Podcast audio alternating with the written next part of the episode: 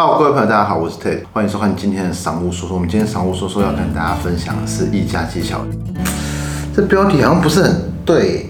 这标题跟我跟大家想要分享的可能会有一点点出入，从哪里开始说起嘞？我们一样分几个层面跟大家一层一层来讨论这个问题好了。会想要了解议价技巧代表什么？代表台湾买房子是有存在很多空间的，包含我们在五九一上面看到的开价，甚至实价登录，是实价登录其实。是假装透明，但是其实又不是百分之百透明，但是又不是说完全没有参考价值。这之前我们实价登录跟大家分享过，虽然很多人在骂实价登录，可是其实我们可以用实价登录看出一些区域行情的端倪。只要你调出来的资料 data 够充足的话，就可以去支撑那个区域的预判。我觉得这预判也会是准的。当然，实价登录会比较没有预收入的部分，不过预收其实也差不多，一样可以用附近的中古屋的实价登录。成交价去估算它，台湾的房价就是有所谓的开价和成交价。其实这一直以来是一个很奇怪的，这怎么说？很奇怪的现象。为什么有开价和成交价？为什么不像一个商品，它就是有一个标价、有个定价？大家在便利商店去结账的时候，也不会说可以打个折吗？这边冷冻的买，西的买，哎，我买那么多，可以给我个折扣吗？不会，我们不会做这种事。可是，在房子上面就会出现这样子，但这原因牵扯很广。有一个最重点就是说，我们所有在外面买的东西，它都是量产的，但是房屋每一户都是独立的。就算在同一个案子、不同的楼层、不同的面向，它也就是唯一的那么一户，所以他们没有一个公平的价格。可是，其实，在建设公司盖房子的时候，他们自己都会定哪一层楼、哪一层，它的底价就是多少。那这个房屋定价策略可能也是一个不错议题。改天我们也可以拍一。一直讲这个定价策略跟大家分享。不过我们还是回到现在主题，因为它每一户都是独立的，所以它没有一个所谓的公定价。当然，因为以前的成交，包含现在成交，还是有很多的不确定性，还有很多的不真实。像之前贷款外框里面讲的，啊，可能含装潢贷款什么什么，所以说开价和成交价大部分都是有差距的。其实现在台湾有一些建商或有一些代销业者，他们销售时候就已经标明不二价。哇，我跟你。说不二价还很可怜，不二价在现在的世道上，很多人说怎么可能不二价？我买不动产没有听过不能杀价的，还会遇到这样的客户，所以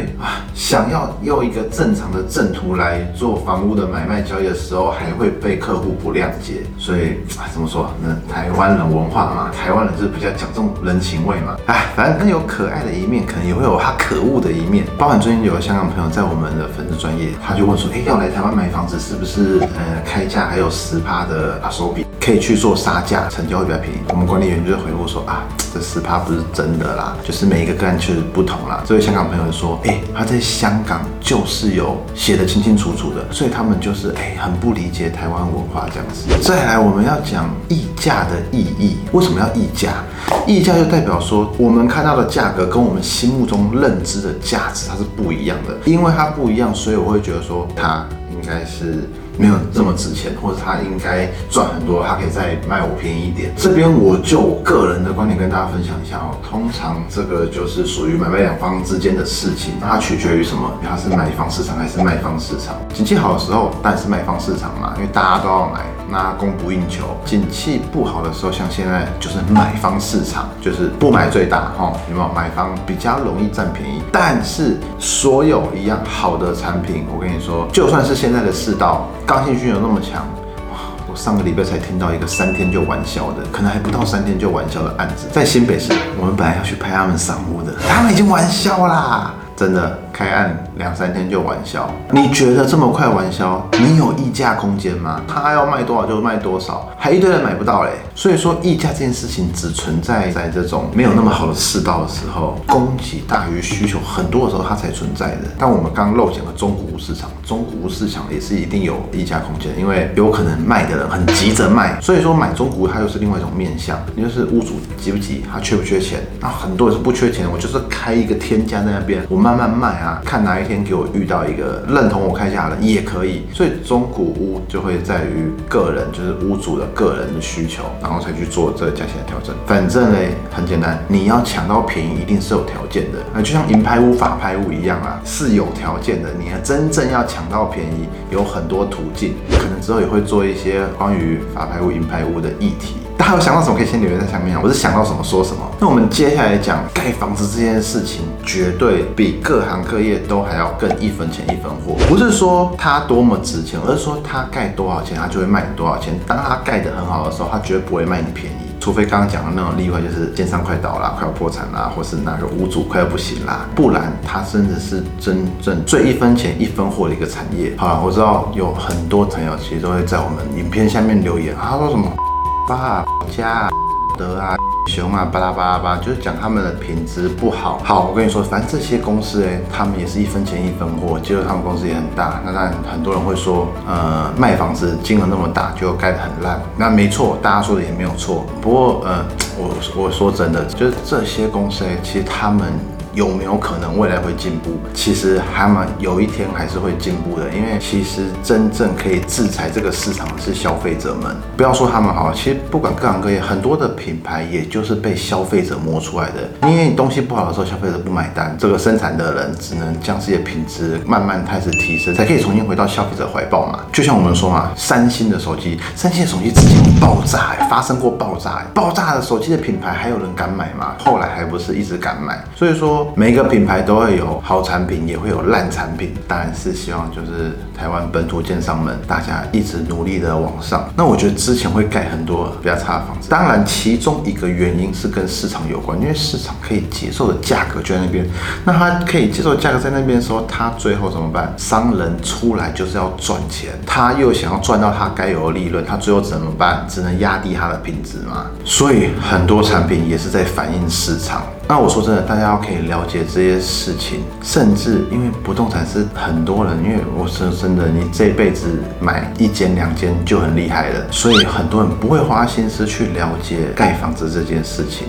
可其实你要花那么多钱，你要比谁都了解，就跟你开公司一样。如果你现在开公司，你投下去资本了五百万，你会不会了解公司的来龙去脉？一定会。可是很多人买房子是不会，反正哦哦好，你又房子长这样，然后看一看，然后合约哦也没有很认真。看，然后签一签之后漏水的漏水怎么样？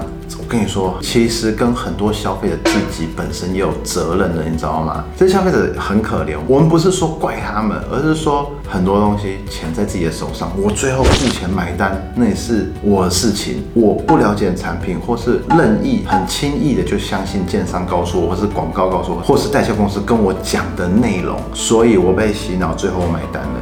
那。我说真的，百分之八十以上是销售方的责任。好了，我们自己消费者有没有百分之二十的责任？其实是有的。每一个人只有自己可以保护自己，只有自己可以守护好自己的权益。之前我们讲预售合约那那两支上下集两支影片，因为我们拍这影片那么辛苦，就是希望大家去了解这个东西，去守护自己的权益，而不是说我们很多产品哦后续爆出来，然后干掉那些没有盖好的奸商，干掉有什么用？钱就花去了，干掉完，然后叫大家不要买嘛？我跟你说不可能，怎么样的商品就有怎么样的人买单哦。商人厉害就是厉害在不管怎么样都可以把商品销售出去嘛。在我们以前学业务的时候，然后说没有卖不出去的产品，只有不会卖业务。以前我们被教育成这样子，哎，你说能怎么说嘞？对不对？当然，其实我们做频道，然后讲那么多不动产知识、不动产的内容，甚至讲盖房子算什么？其实这么多的内容是希望大家好好学习了以后，可以站在消费者的立场去筛选商品。我说真的，台湾的任何一个产业的商人，不管是建商还是怎么样，你只要被你消费者否定你的产品的时候，我说真的，你是老板，你会去检讨自己。你生意不好的时候，要么你收掉，要么你改进。你只要需要再存活，你就是要往上。真正要制裁制造商，我跟你说，靠谁都没有，就是消费者，消费者是最大的，不买最大，就不买真的最大，好吗？又要买很便宜，又要很好，那是不可能的事情，没有这种事情，除非你中乐透，中乐透就是花一点点钱，然后中很多钱嘛，除非你中乐透，这之前我们也讲过了。我们回过头来讲，今天最重要的就是议价的技巧。好，我跟你说，议价技巧是这样子，在台湾的文化里面，盖房这件事情真的很多还是有开价和成交价这件事情的。我们怎么针对它的开价去砍呢？第一个，你功课要做足嘛，一定要做足。预售屋也一样，你这一栋没有实价登录，去查掉附近的五年内的、十年内的、十五年内的房子，你看它的价格从哪里到哪里，那我们去推算这个区域合理的价格。当然每个人心里有一把但是这把可能不太一样。可是如果你是用附近的实价登录哦，而且你要抓很多中古屋的，因为中古屋的实价登录是很多笔的，所以你去掉个数十笔，甚至一百多笔、两百多笔的资料，然后相加取它的平均值，你就可以知道。当然跟现在新成屋预售屋看一下都有一点距离，新的会比旧的贵，没有错。可是你要知道它贵在哪里，所以我们要了解产品。那我们拍了那么多生活影片，你们可以看，我们会介绍的非常细。那每一个产品之前我们有讲它营造成本多少，我告诉你，营造成本从很低到很高的都有，从可能不到一平八万块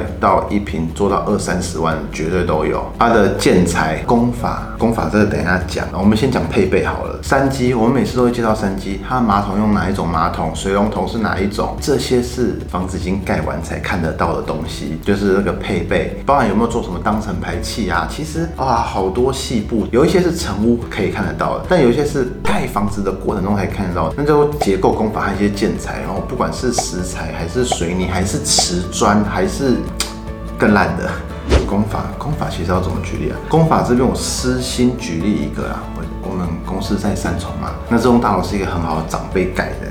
三重大家会有一个心里面认知的十家登录，所谓的客户认知的价格，三重的新案子了不起就是卖五十几万，不是说市区有三重市区了不起五十几万六十万，但是我们这边就是风景敦人，好，他是风景建设公司的老板委外请润泰营造来盖的，那当初他们这边单品的造价成本超过二十三万，造价这么高，为什么哈工法哎？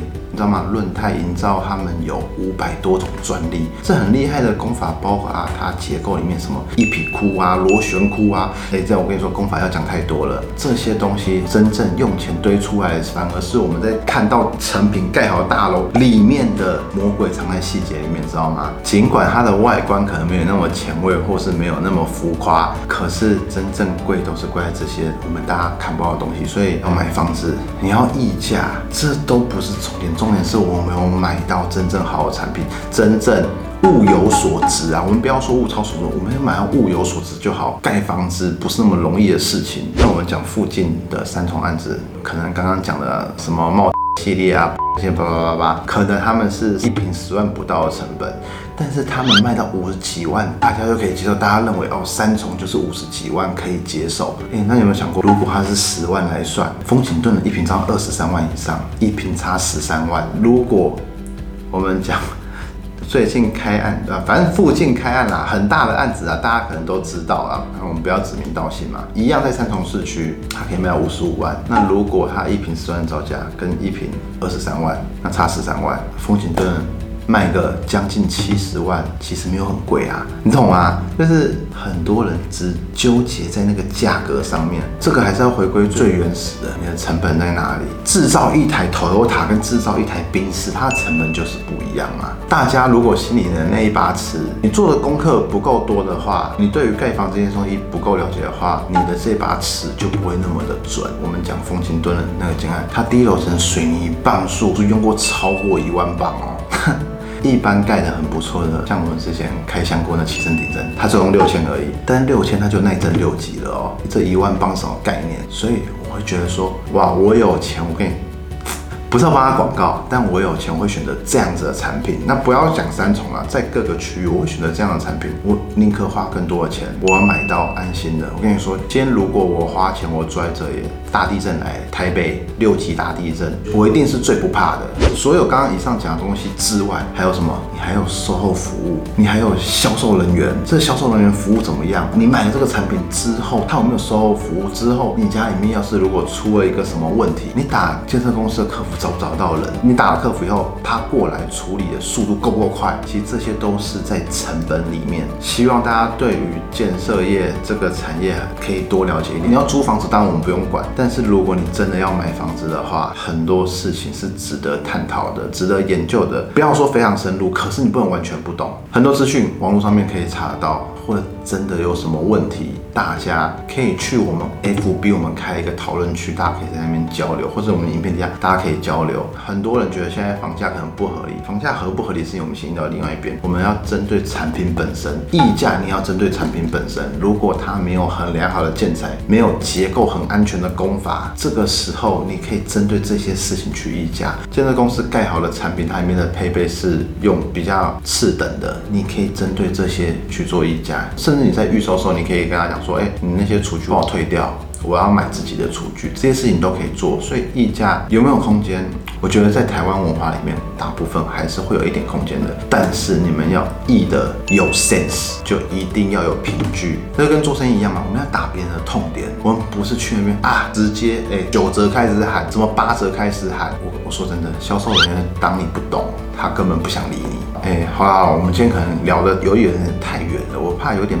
偏离主题，但不过我想说，议价技巧这种主题其实是很多层面的啊。你说我有没有一定有办法让人家便宜我的技巧？我跟你说，我也没有。但是如果真心要买房子，我还要补充一点，就是多跟同业的朋友，可能认识的朋友，有人在做房仲的，有人在做建设的，多跟他们请教。再就是你的销售人员很重要啊，他们是有可能可以帮得到你的。大家就是心平气和，哦，为了达目的，大家好好沟通，而不是去那边一去就。就摆一个高姿态，我老子有钱，我就是要买，我就是要买多便宜，这样可能也不是很好的方法啦。好，我们今天的播报就到这边，谢谢大家的收听。喜欢我们播报和喜欢我们节目的朋友们，记得订阅我们以及 YouTube 频道，或是加入三五先生赏屋脸书的讨论区，大家在那边可以良善的互动交流。大家再见，拜拜。